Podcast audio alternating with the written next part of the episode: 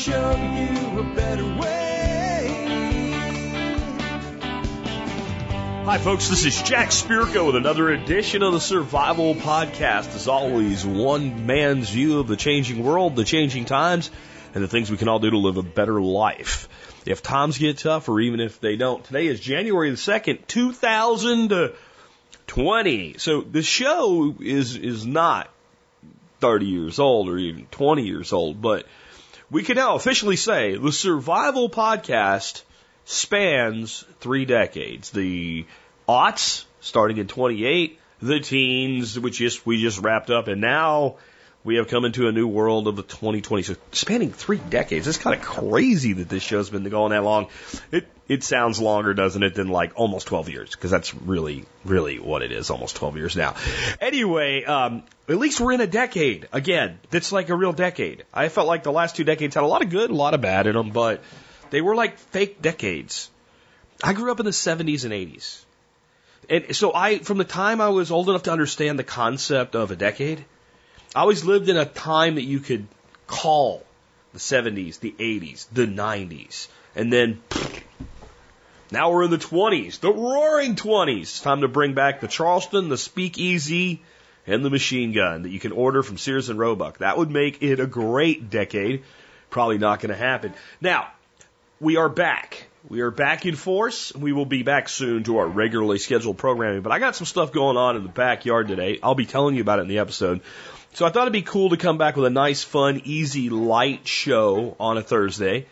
And so we're going to talk about garden plans and some some of what I will be growing in 2020.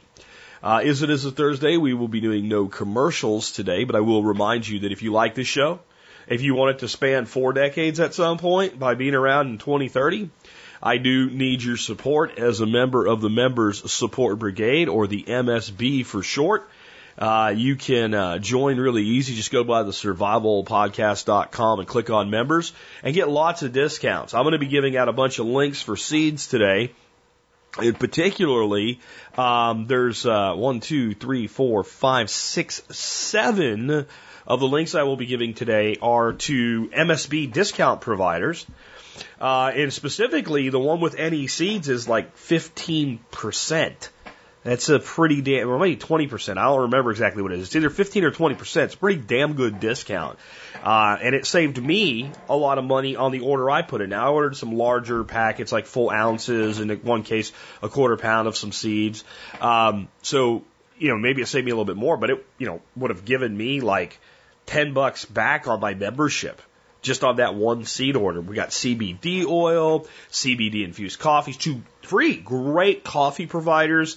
Uh, if you use the discounts, it is impossible to not get your money back on an annual basis. So do consider becoming a member today. And now let's get into it. First, all, I want to start out with, um, if you usually don't go to the site, and I know a lot of you really don't, because I get a lot less site visits than I get downloads, because you know, iTunes and Stitcher and iHeartRadio and all the different places you guys listen to this. Um, but you might want to today just for fun, especially if you don't follow me on social media. I've got a picture, and if you know the TV show American Chopper, and I really don't, but I know memes. And they've used the fight between the dad and the kid like a bunch of times in a bunch of different memes. Well, I made one and the old man's sitting behind the desk and the kid gets all pissed off and throws a chair and stuff like that. It's different frames. We'll only have two of the five frames for today's featured image. And the old man's telling the kid, I'm ordering more seeds from the new catalog. And the kid says, You already have a giant box of seeds. And the fight escalates from there. If you go by the site, and I have it posted publicly on Facebook, so even if you don't use Facebook, you can see the full fight scene over the giant box of seeds. Anyway, the reason I put that in there is I do realize it is that time of year. It is the time of year when everybody's doing what we're talking about today, planning the garden for the new year. You have the downtime, it's cold, you curl up with a nice beverage, maybe it's a, something like a hot cocoa or a coffee or something a little bit better than that, maybe with some vodka in it. And you sit in front of the fireplace or whatever and you open up those seed catalogs, you look at all those pretty pictures of plants and you dream of spring. And you can get a little bit out of hand. So what I thought I would do is make that worse. You thought I was going to say I was going to help you out and tell you like just these few things. No, I'm going to encourage the addiction. Because the way I look at it, I buy a little package of seeds. Just because I bought a package of seeds does not mean that those seeds are only good for that time. Many of these seeds we can save. And by getting a new plant into the fold, by letting a few go to seed, in the case of lettuce, we have thousands upon thousands of seed. So I see each one of those packets as an investment. I also see it, even though, yeah, I got a giant box of seeds. I do. And this fight uh, from junior and senior from American Chopper, um, it, it, it, it's a little bit autobiographical of every time I order new seeds, think you got more seeds. It's not quite the picture, but yeah. And I know that happens, but when I look at the fact that I can buy a $3 packet of seeds, and from that packet of seed, I can produce hundreds of dollars in food. I don't really consider it an expense. So I did also want to let you know that I have kind of spread things around with different seed providers in today's notes. So again, this is another reason you might want to go here today. You can get links to all the varieties I'm going to tell you about today. And some of them go to NE Seed, which is a great discount provider for us. Uh, with a really nice discount. Some of them uh, go to high mowing, and then one goes to Johnny's. Actually, quite a few go to Johnny's. But Johnny's, I don't have a discount with yet. I'm, I'm working on them. Uh, but I got some really cool stuff. Before we get into the varieties, let's talk about some other things. Number one, I said I got some stuff going on here today. I do. My buddy David is over here with his kiddo, and uh, for a Christmas present, he rented a bobcat. And he was here yesterday, and we just didn't quite finish up the work, so he was good enough to extend uh, the rental for a day and come back today. And he and his boy are out there right now uh, filling up my garden beds for me. So I want to finish up so I'm not piking while they're doing all the work. Um, but so those are the garden beds from the workshop that we did in November. And the reason I even really bring that up is because of uh, something else I'm going to be trying this year. I'm going to be trialing using row covers in the garden. I've never really done that. And a few episodes ago, somebody asked me about is it better to have a big greenhouse or a bunch of small cold frames? And you know, I, I, I kind of started thinking about the cold frame approach, and I think in cooler climates than mine, it might even be a better idea because you can insulate them, uh, you can go a little bit sub level in, into the ground and what have you, and you know, building a system that's designed for cold frames to be there and then maybe be removed, or even maybe you know, low cold frames, and then when you get to summer and whatever, just take the lid off and and grow up and out. That might work for some of y'all, but I started thinking about what it would take to build them. And then, well, I'm not going to just take the door off. Like, I'm going to have to put them away. And I started trying to think about ways to build them where they would nest or come apart. And I started thinking about the cost of it and what have you. And um, I said, you know, dummy, why don't you try row covers? You've never done row covers before. So I started looking for the best row cover for my needs and hopefully for many of y'all. I cannot tell you that I found it yet because I haven't actually touched them. But I did a bunch of research and I found a brand called Tierra Garden Easy Tunnels. They make them in fleece, they make them in poly, they make them in shade cloth, and they make them just in net that lets a lot of light through even though it's a net. And they make them for different purposes. So really, really cold or really wanting to warm up the ground, you can go with poly. And wanting to give some frost protection, warm up a little bit more, but have more breathability and not be quite uh, what you get out of poly, you can go with a fleece, which is what a lot of people do. And then moving into summer, there's a shade option or a mesh, and the mesh is simply to keep pests off. So I'm even going to try the mesh ones this year and see if I can grow freaking zucchini again without being invaded and destroyed by squash bugs. So we'll see if that works out. Uh, I read an article in Mother Earth News recently that said of all, um, they did a thing on pests and then said, how do you solve your pest problem? The number one solution people were happy with for squash bugs with zucchini was row covers.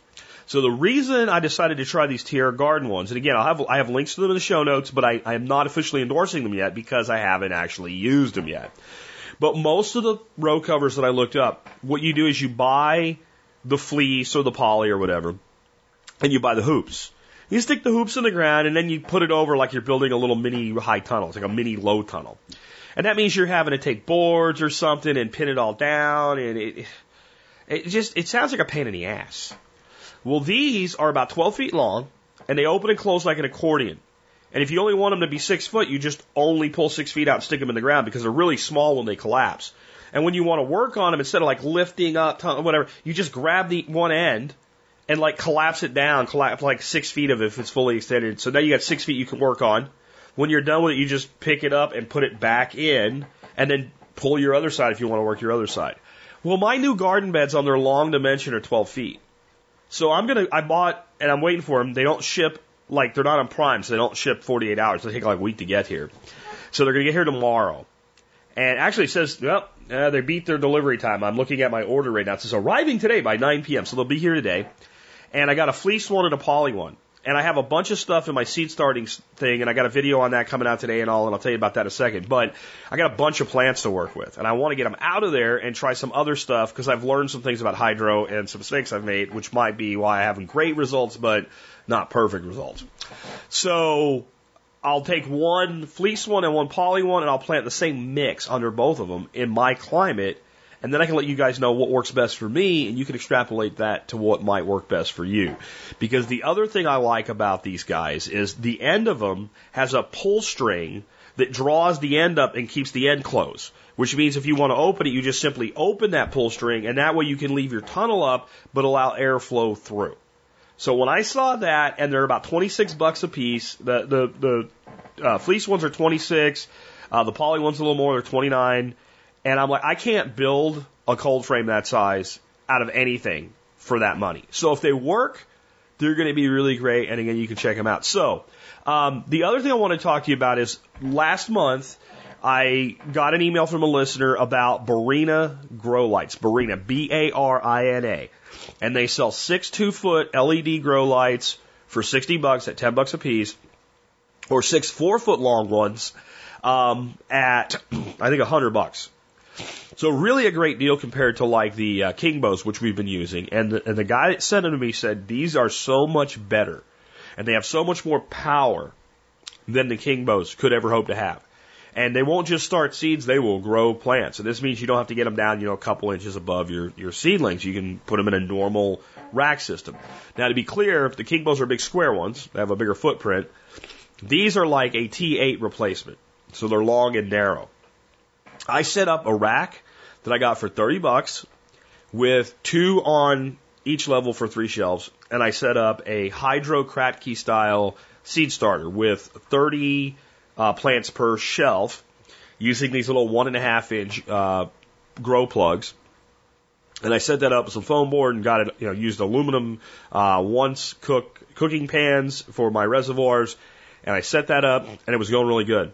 And I thought, you know what? I, there's four shelves. So I bought another set of lights and I went to three lights per shelf and put in a fourth shelf. So now I can do 120 plants per run through. And they are doing good. If you look, some of the stuff that's in there, like the Mizuna and the Rugula, has only been there about two, two and a half weeks. They're basically baby plants ready to eat in two to two and a half weeks. There's no legginess to them, and everything looks really good. Now, I have some plants that are not growing as well as they should. So I'll make sure I add, I haven't put a link in for this yet, but I found an EC meter, which is an electrical conductivity meter. And I was following, I was using this Texas tomato uh, plant food, bat guano in it and all. It's made for hydro, it's made for other things too. And the back of the bottle said to use one tablespoon to the gallon to make the fertilizer for like fertilizing your plants in your garden. So I didn't have an EC meter, so I used that one tablespoon to the gallon. I used rainwater for my hydro. Well, when I got an EC meter, I'm running like three times as strong as I should be for seedlings. Turns out I should be running at about two tablespoons to about four gallons, about a half a tablespoon to the gallon. So I'm excited to get all the plants that are ready to go out and get planted in someplace else out of there get those reservoirs cleaned out, and um, start fresh with the right amount of fertilizer. So I definitely recommend an EC meter. That was an adventure finding one of those to buy. Um, I found one I think works really good and it's cheap, and I'll put a link in the show notes for you guys today. I also found a pH meter that needs to be calibrated. I haven't used it yet, so I'm not going to recommend it until I use it. Uh, but so if you've been thinking about setting up a plant starting system, whether you want to do it hydro or whether you want to do it with you know dirt based, just flats, 144 or 72 count cells or whatever, I, these lights are everything I was promised and more, and they are an incredible deal. they work better than the Kingbows and they cost less.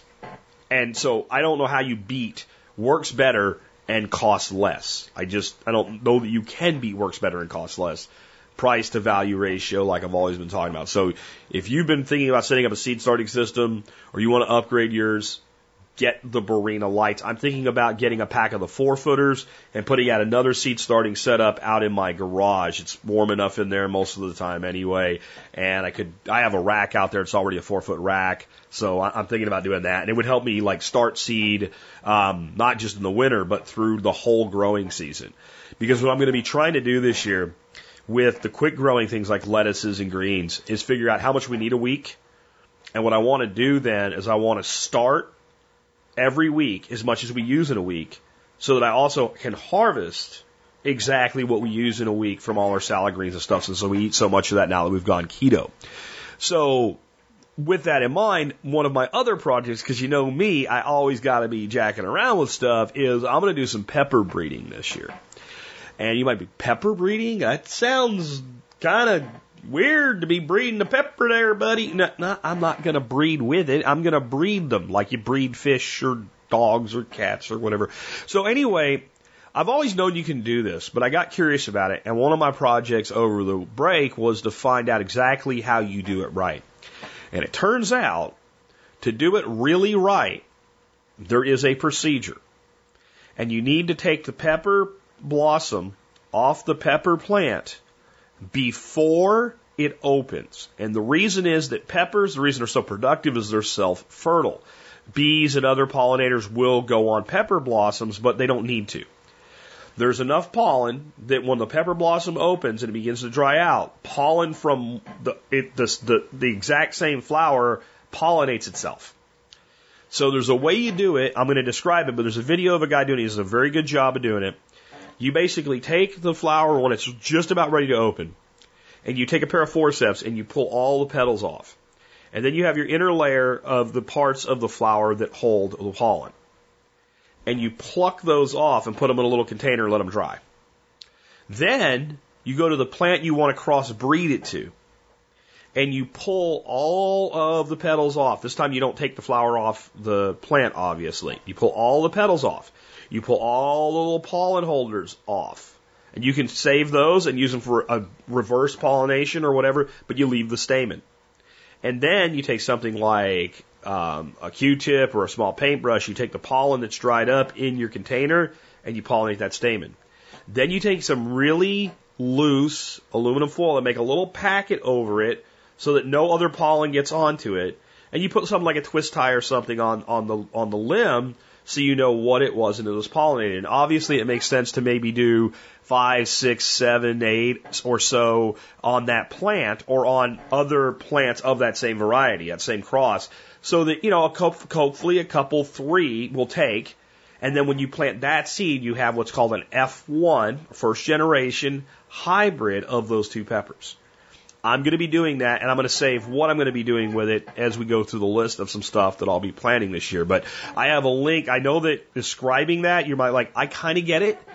Again, I got a video of a guy. He does a really good job of explaining it. Um, he's very specific about the types of peppers he's doing. It doesn't really matter.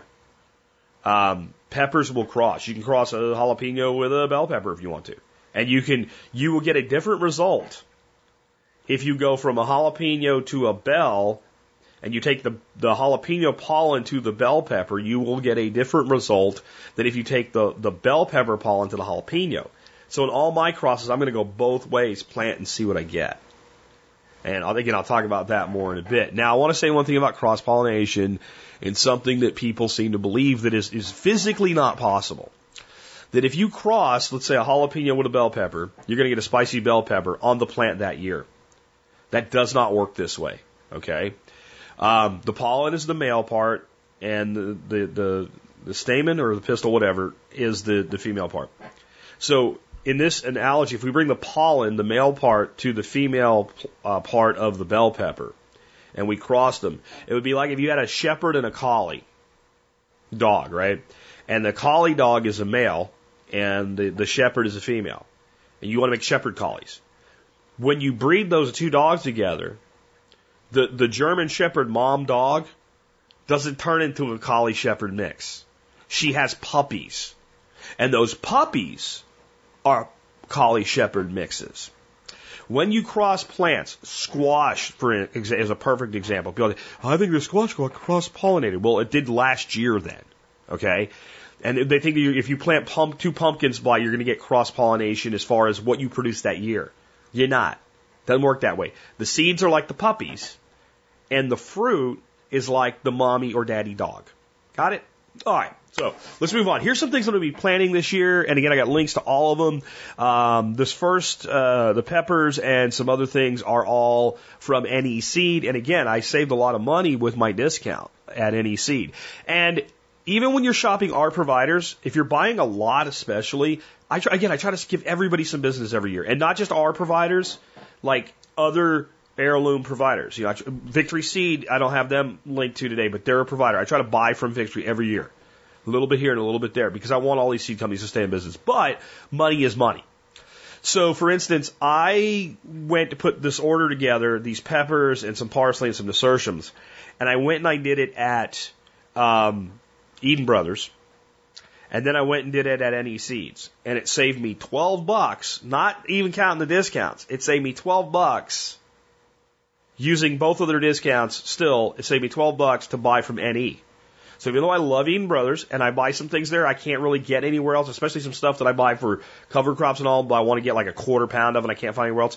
Hey, 12 bucks is 12 bucks. So not only did I save about $10 using the discount, I saved another $12 over using the different providers. So don't be afraid to shop around as well. So number one is, and this is going to be kind of like a, you waited all this time for your list, Jack, and parsley. Yep. Italian dark green parsley. And the reason I wanted to bring that up in today's show is I think it's one of the underrated herbs in in our world.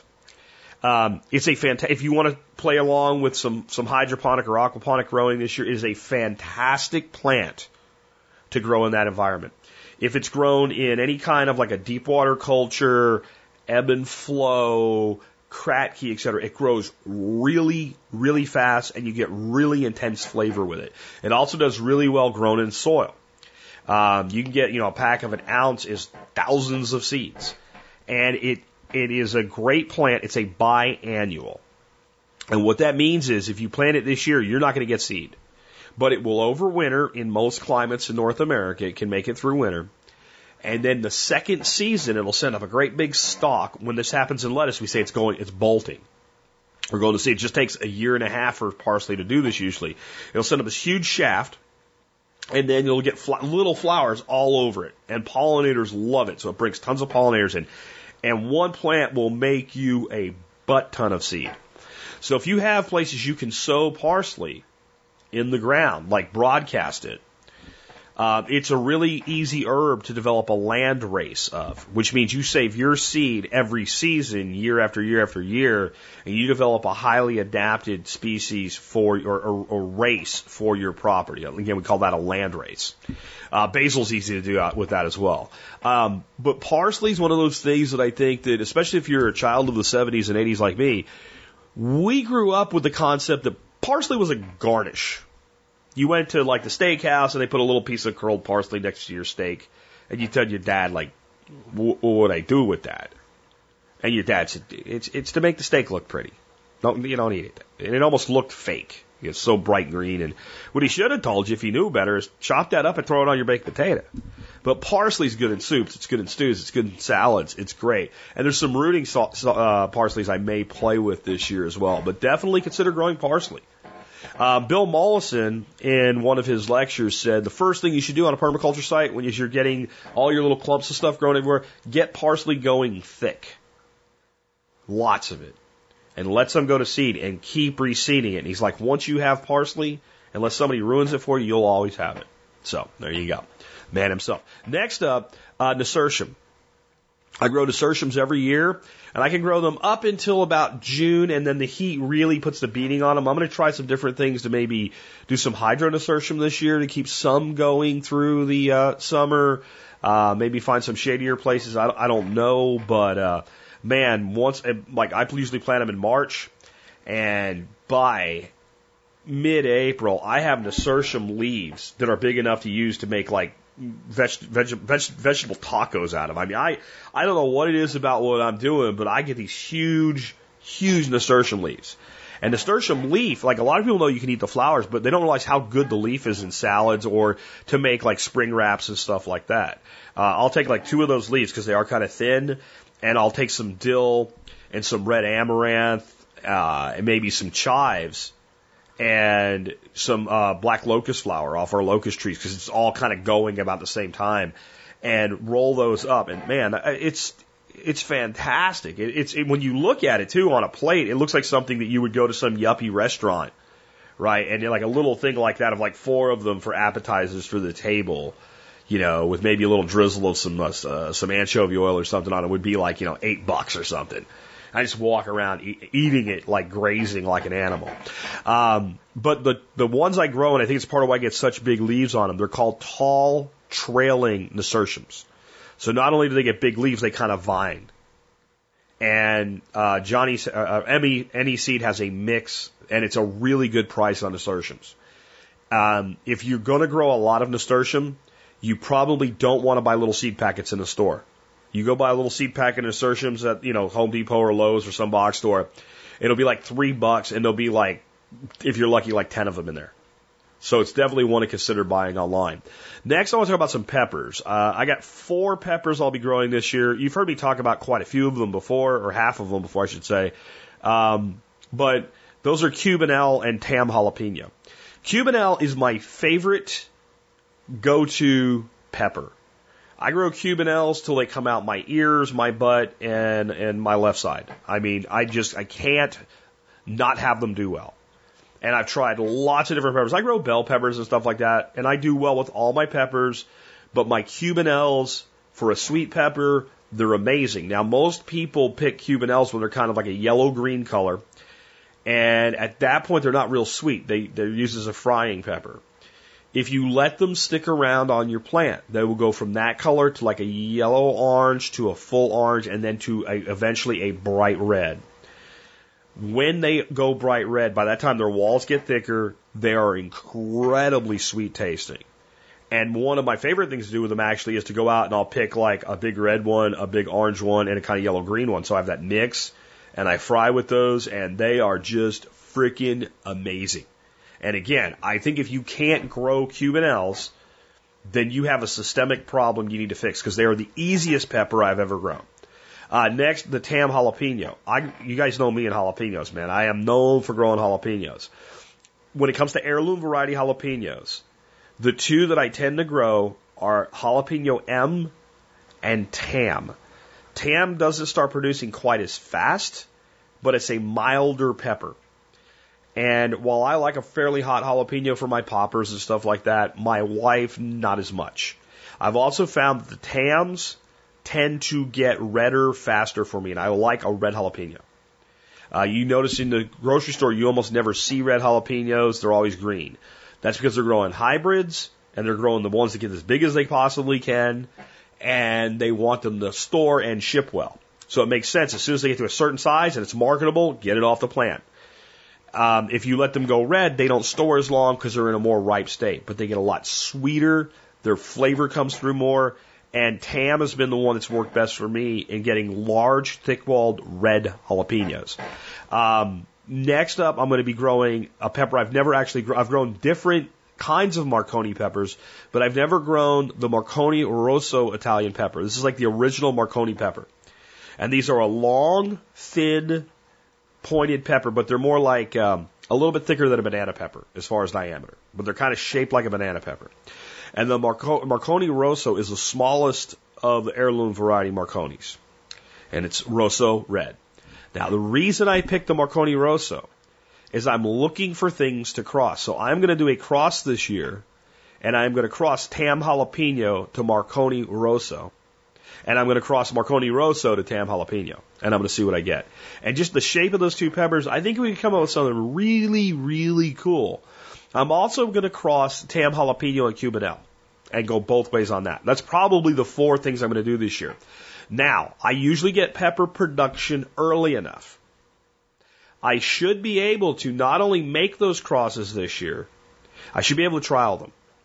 I won't get really big plants, but I should be able to get those plants in the ground, get some peppers off of them that are crossed, get those seeds started, and get some produced peppers to know what my results are so I can make informed decision about how many to grow next year or whether I should grow them next year.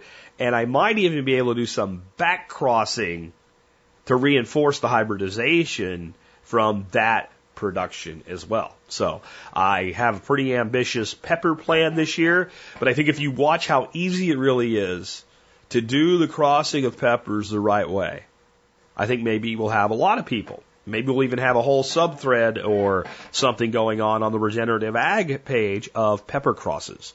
And let me just say something. I like hot peppers. You know, I usually grow like one habanero or ghost plant a year or something like that to have some really hot pepper. I didn't last year, and I probably won't this year, honestly, because I, you know, I dry them and I have a powder from them, and it's enough. Like it, a little goes a long way.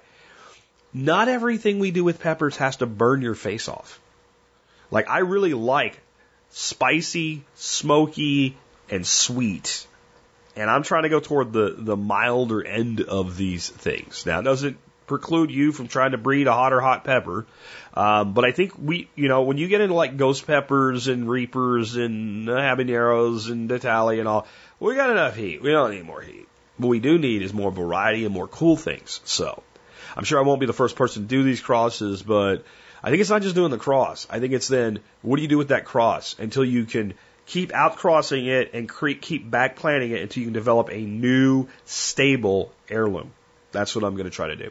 Okay, next up, I wanted to share something with you I learned. I'm giving you two examples today, but there are some other examples of it. Um, these are one cut lettuces, and I'll talk about more of that in a second. One's called Salanova, and you have to get that from Johnny's Selected Seeds because they just don't. You, nobody else in America sells Salanova. It's a it's a patented variety. So again, that's Salanova. It's a, a patented variety. I think almost all of these um, one cut lettuces right now are under patent, and those patents last like I think on a plant like that is like 19 years. And I think these are, you know, some of them might be close to 10 years old now, so they're they're not that new, but they're new to me. Uh, the other one is called Easy Leaf, and I don't know if it's sold elsewhere, if it's exclusively distributed, but High Mowing, who is one of our discount seed providers in the MSB, uh, sells Easy Leaf. So what is this one cut thing? Um, it might make you think of what we call cut and come again with lettuce, where you take the outer leaves and it just keeps growing. And it's sort of the opposite of that, but it's for a, a totally different reasoning. So one of the biggest products for farmers today, especially hydro farmers, aquaponics farmers, urban farmers, greenhouse growers, etc., for high dollar, fast turnover, selling to restaurants, selling to retail, etc., is salad mixes. And generally, salad mixes, instead of having like this great big head of romaine that you chop up, what's really popular, and you can you can see why because it's so much diversity and texture and flavor, is baby leaf. So they grow a whole bunch of baby leaf like a mesclun mix, and then they cut it and it mixes up, and you take like five varieties, et cetera, and you end up with this great mix. So what one cut lettuce is, is these are smaller, compact heads. They don't grow as big. And they have small leaves. And they grow from a single central point. So you grow out your red, you know, your red salad bowl Salanova lettuce. And when you harvest it, you just cut the whole head. But instead of ending up with like a head of lettuce, it just falls apart and you have baby leaves. So if you grow like a red with like kind of a, a, a butter lettuce texture, and then you grow like a green with like more like a um, like a uh, like a what I'm the hell romaine shape to it. All right, and then you grow maybe another green that's more like a, a highly textured frizzy type lettuce. Well, you cut one of each, throw them in a bowl, mix, and you got a salad mix with no work. And if you're doing it hydro or aquaponics, you don't even have any dirt right? And a lot of these greenhouses, even the ones that are growing in soil, they have kind of like a, a plastic mulch where there's really no dirt. There's not a lot of washing to do. Well, what some of the hydro places are doing now, they use a little bit bigger net cup. And if they want to do a three lettuce mix, they put they use pelleted seed, and all of the ones I have linked for you are pelleted, which is so much easier with lettuce, lettuce to use pelleted seed. I put one of each into their starter medium. So each head is actually three heads. So when they harvest, you just cut, cut, cut, cut, cut, and you get your salad mix. So I am trialing several different uh, varieties of these one cut type lettuces. Um, the easy leaf doesn't have as many options, and it's not as well known as the Salanova, but it certainly costs less. The Salanova is expensive from Johnny's. Um, you're paying about as much for 25 seeds as you do for 100 seeds of another variety. So like four times more than garden variety lettuce, pun intended. Um, but if you're a large scale grower and you're buying seeds by the thousand, it, it probably offsets a lot with the discount and labor savings and a good product for your customer, et cetera. Uh, I was watching some of Curtis Stone's videos uh, who grows an urban spin farming model up in Canada, and he's growing a lot of Salanova for his customers. So I decided to trial that, and then I found the easy leaves from High Mowing, and there are, there are some other varieties of one cut type lettuces. There's a bunch of different ones coming out. Surely in time that'll drive the cost down. I also don't think that these are any kind of really finicky hybrid blah blah blah. So I think saving seed from them would be fine, except then you're planting little tiny lettuce seeds instead of pelleted lettuce seeds. So that's a convenience issue. Um, but I'm definitely going to put some to seed and see how they grow. Now, the other thing I'm going to grow a lot of this year, and this is something a lot of market gardeners are growing as well, and I just love the plant. I've talked about it before, is red veined sorrel. Um, there's a lot of microgreen, baby green, stuff like that going on with red veined sorrel in the market gardener, hydro, et cetera space. The thing about red veined sorrels is perennial. So I'm going to get a lot. I have a lot of it already, but I'm going to start a bunch more of it in my seed starting setup. And uh, I'm going to get as much of it into different places in the ground as I can, especially now I have all these new garden beds going in and what have you. Uh, it grows year after year after year, and after a year of growing, you get this big clump. You want more of it. You pull the clump out of the ground, pull it in two or three or four things by division, and plant them back in, and they just keep growing. It is almost bulletproof. It's practically a weed.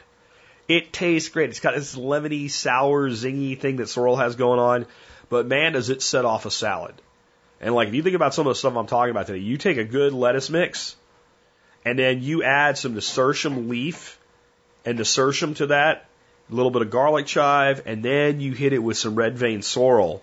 It just looks amazing and it tastes great too. So red vein sorrel is something I'll be growing a lot of. I did a show right before I left where we went through some of the new stuff from Baker Creek. And again, I am all for spreading out orders. I'm also, if I'm going to buy a lot of something, then I look for a deal. And so I learned about a product, a, a plant called Celtuce. And I brought you two different varieties of it from Baker Creek. Um, there's a red mountain and a green mountain, they call it over at Baker Creek. Well, this plant is actually a lot better known than I thought it was. And now that I'm starting to grow it and I'm doing more research, I think I'm really going to like it. I'm going to want to grow a lot of it. And they have a variety at Johnny's called uh, Spring Tower Celtuce. And it was a lot less money to get a bunch of seed. So I'm going to be growing a lot of Celtuce. I'm going to grow the stuff from Baker Creek. I already got some of it from Baker Creek. And I'm actually going to try quite a different few varieties of Celtuce um, and for those that don't remember or didn't maybe hear that episode, what Celtuce is, it's it's like lettuce, which you might you know think from uh, just the name itself. But what it does is once it kind of makes like a little plant, all of a sudden it sends up a stalk. And if you think about when lettuce goes to seed, if you saw that stalk and didn't know what it was, you'd be like, oh, that's bad. That, that plant's bolting. It's, it's going to seed really early. Um, but what it's actually doing is growing a, a stem, and that's the part you eat. And they grow about a foot tall, and about as big around as like a like a daikon radish. They kind of look like a daikon radish with some leaves on the top of it growing above the ground. And every thing that I've looked up on people eating this, whether they're eating it raw or cooking with it, everybody just goes on and on about the amazing flavor that it has. Turns out Burpees, an old time big giant seed company, Atlee Burpee, uh, brought this thing to the United States back in the 50s. And they devoted like an entire catalog spread to it in their catalog, which is no small thing back then. And they made a huge push with it. And America just, wanted, just too different, just weren't ready yet. Um, now this is another one of those crops that with people that are selling to restaurants and chefs, gourmet places and all, it is blowing up. Because when people actually try it instead of looking at it the, with the skeptical nature of a 1950s American getting a burpee catalog, what the hell is this thing? Um, they love it. So I'll be growing that. And again, it's Spring Tower is the variety that Johnny's has. Then I'm really freaking jacked up about this thing. I didn't know this existed, and I bet a lot of you didn't know it existed either. And I'm going to give you the second part of the name first, and you're going to be like, wah wah, arugula. Arugula. Everybody knows about arugula. What do you think about this? wasabi arugula. Yep, Johnny's has a variety of arugula that they say tastes like wasabi, like real wasabi burn in an arugula. So I've got some of that coming. I can't wait to grow that. Um, now I don't know that I want to sit down and eat a bowl of it, but to add that to a salad or even like you were doing a, a, a stir fry that you put arugula in, maybe a handful of that and put that like into a stir fry with a wasabi coming out of the arugula. Oh, can't wait to try it. Does it really taste like wasabi? I don't know. I do know that John Dowie of Dowie Farms Microgreens grows a mustard that is the same type of thing, um, like a wasabi mustard that he does a microgreen of, and it, you take a pinch of it, you eat it, and it opens your nose.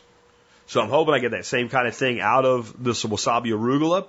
And, you know, Johnny's has been around a long time. They're not one of your small heirloom seed houses. They're more of someone that sells, they're like an NE, you know, or an MVC. They sell to a, a lot of their base is market gardeners, hydroponic uh, farmers, aquaponic farmers, etc. Small farmers, etc. Big farmers even. Um, but they have a really great reputation, and I've never gotten bad seed from them. Um, they're not in league with the devil, so to say, you know, doing a bunch of GMOs or anything like that. Uh, and I've never had them be misleading, so I expect this to come out really good. Next up, I love to grow watercress. I mean, I'm talking about wasabi here. I talk about nasturtium, right? Nasturtium is in the same family as watercress. In fact, watercress is a nasturtium species.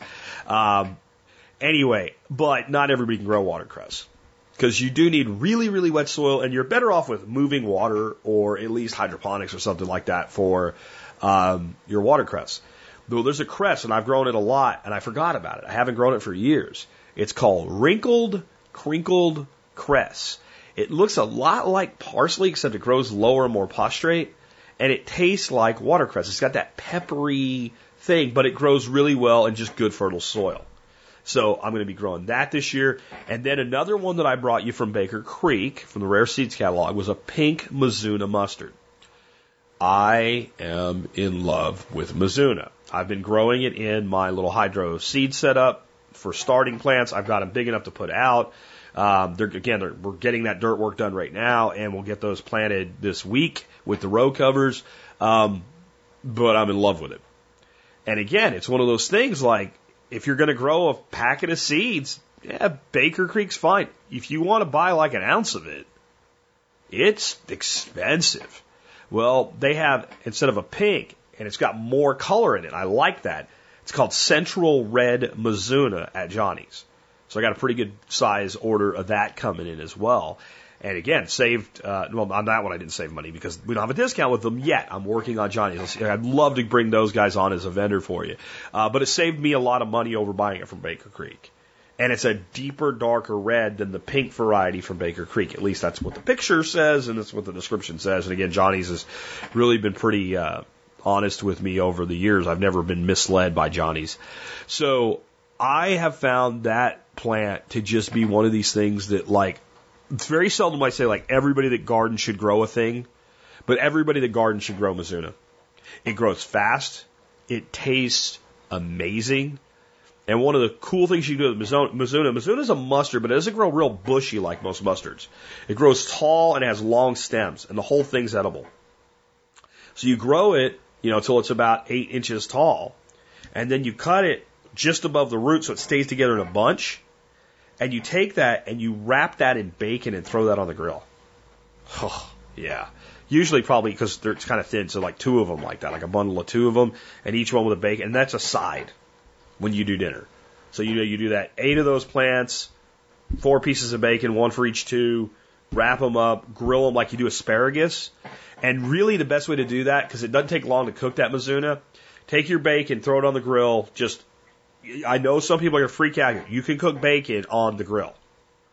And as long as you pay attention, don't walk away, it won't catch on fire and, and go into flames. If you do, it will do that.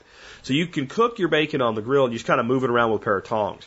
Well, cook it till it's like you can still wrap it. It's about only halfway cooked.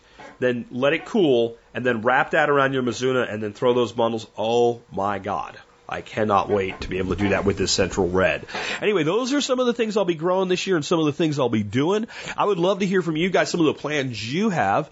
Again, I want to remind you those Barrina lights. I'll have a link of my my write up on them initially, and I'll have a video today that's kind of an update on my hydroponics setup. Man, they are great. If you're excited now and thinking about growing stuff, start thinking about getting your, your, your system set up. I will be bringing the Barrina lights around next week as an official T-Spaz item of the day. They're going to cost the same though. So, um, they have now passed. When I brought them to you last month, I was like, I, I, I, I don't know. They look great. The guy says they're great. I don't know. Now I'm like, I'm all in on Barrina lights. So think about that. And remember, you can always support us by doing your online shopping at tspaz.com, T-S-P-A-Z, tspaz.com. You'll find all of the items that I've reviewed, and I got a new one for you today. Uh, it's not like some huge, great big honking deal. It's a little $10.50 product, but it's a peeler. Now, I've, I brought you a peeler before for Julienne peeling to make zoodles and do other things with. This one is called the Big Peeler by a company called New Soda. It's like a stupid name for a company to me new soda, uh, and a big peeler. I don't know if that's what I would pick, but this thing's great. It's a Y style peeler. In other words, it's like a potato peeler. You hold the handle and it breaks out to a Y and it has a horizontal blade instead of a vertical type blade that most peelers have. Um, kind of like a Julienne would, but it's big. It's really big. I would say it's like 30% wider than a typical Y peeler. And the reason I got it, Dorothy found this recipe to make um, chicken enchiladas using zucchini. And I was not really excited about it. It's freaking awesome. So we used our plain old OXO peeler and it made, you know, okay strips of zucchini. So I'm like, we got to make this again. And I went online and I started doing a bunch of research and I kept finding really good stuff about this stupid new soda big peeler. And I'm like, it's plastic. How great can it be? And I'm like, dude, it's 10 bucks. It's Amazon. If it sucks, put it in the box, give it to Dorothy, she'll print a label and send it back. So I ordered it. It's awesome. It's awesome. This thing will peel a pineapple or a butternut squash. And it makes these big flat zucchini noodles. I guess you would call those flazoodles, right? So now we're going to try a zucchini lasagna using them. And I got some other ideas I'll be doing with it. And like another cool thing you can do is take like a daikon radish and make a big, long, flat peel of daikon, and then you can use that to make like spring roll type things as well. So if you are a keto, low carb person, this opens up a whole lot of stuff you can do. And I would tell you the big flat noodles would probably be really good in stir fries and stuff as well. Uh, now I do have a hack that I'm going to try. I didn't do it yet, but I'm going to try it for like these casserole type things. What we did, you'll see the video if you look at it in the review we salted them. And I, I always like to salt my zucchini noodles because it pulls water out of them, makes them less wet. But when you put zucchini and enchilada sauce into a pan and bake it, you get soupiness. You just do. So what I'm going to do is, you know, like the, you can use them once. We use them a bunch of times though, because they last. The aluminum kind of throwaway baking pans, smaller ones. I'm going to take one of those and I'm going to take like an eighth inch drill bit and I'm going to drill like, you know, two dozen holes in the bottom of it, like a sieve. Then I'm going to take a couple little balls of aluminum foil and put it in a second pan without holes in it and nest one in the other and one lift it a little bit up above the other and bake it like that. That should take a lot of the soupiness and let it drain out of it. Right? And then that way you have a much firmer, nicer to plate casserole. So we're going to try that we're going to do the chicken enchilada stuff that way again and we're going to do uh, a lasagna that way, and we'll let you know how that all goes as we do it. But it's a cool video, a little uh, little uh, snarkery between Dorothy and I in the review as well while I'm using it, showing you how it works. So check it out. Again, it's the uh, Big Peeler uh, by New Soda. And another find, but you can't get this at T-Spaz or Amazon. I do have a link where you can see it online from a place that sells it. We buy it at Kroger. Uh, it's an enchilada sauce, and it's by a company called Casa, Casa Fiesta. Holy crap! It is. I have always like found the weak link in enchiladas to be the sauce, and if you make your own, great, but it takes time and all. And it would be nice to have a really good canned sauce. You just open up and dump. Man, this is as good as anything I've ever eaten at a restaurant. It is amazing. Again, Casa, Casa Fiesta. It's kind of it's got a kick to it. So if you don't like spice at all, it might be too much. But it's my, Dorothy eats it, so if Dorothy can eat it, it's not that bad. Uh, but check it out. Remember, you can always support us by doing your online shopping at T-Spaz. That brings us to our song. They were New Year. Uh, John Adams sent me a few songs kind of that are themed in the new year for this week, but we only have two days, so he said, "Here's here's like four, pick two.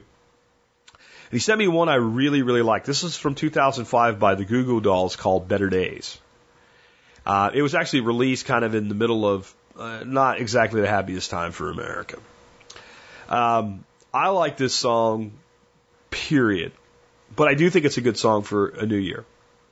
Better Days. It's about being optimistic about the future.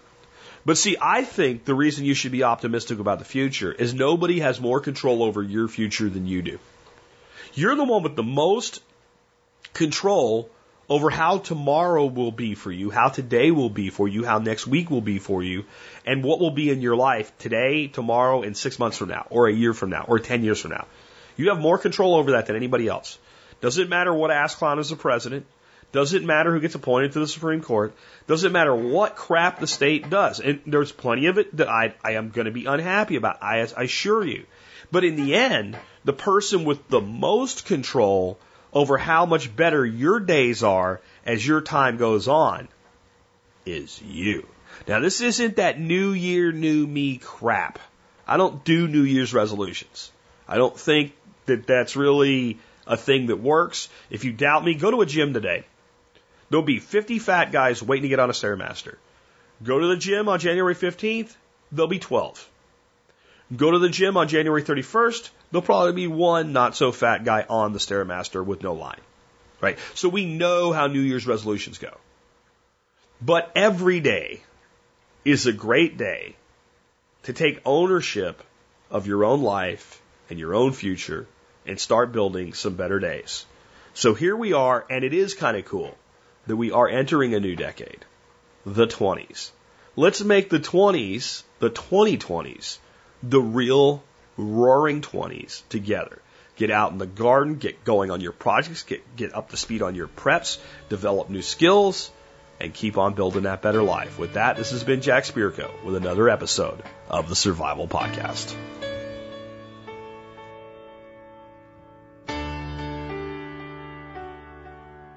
And you ask me what I want this year, and I try to make this kind and clear. Just a chance that maybe we'll find better days. Cause I don't need boxes wrapped in strings and designer love and empty things. Just a chance that maybe we'll find better days. So take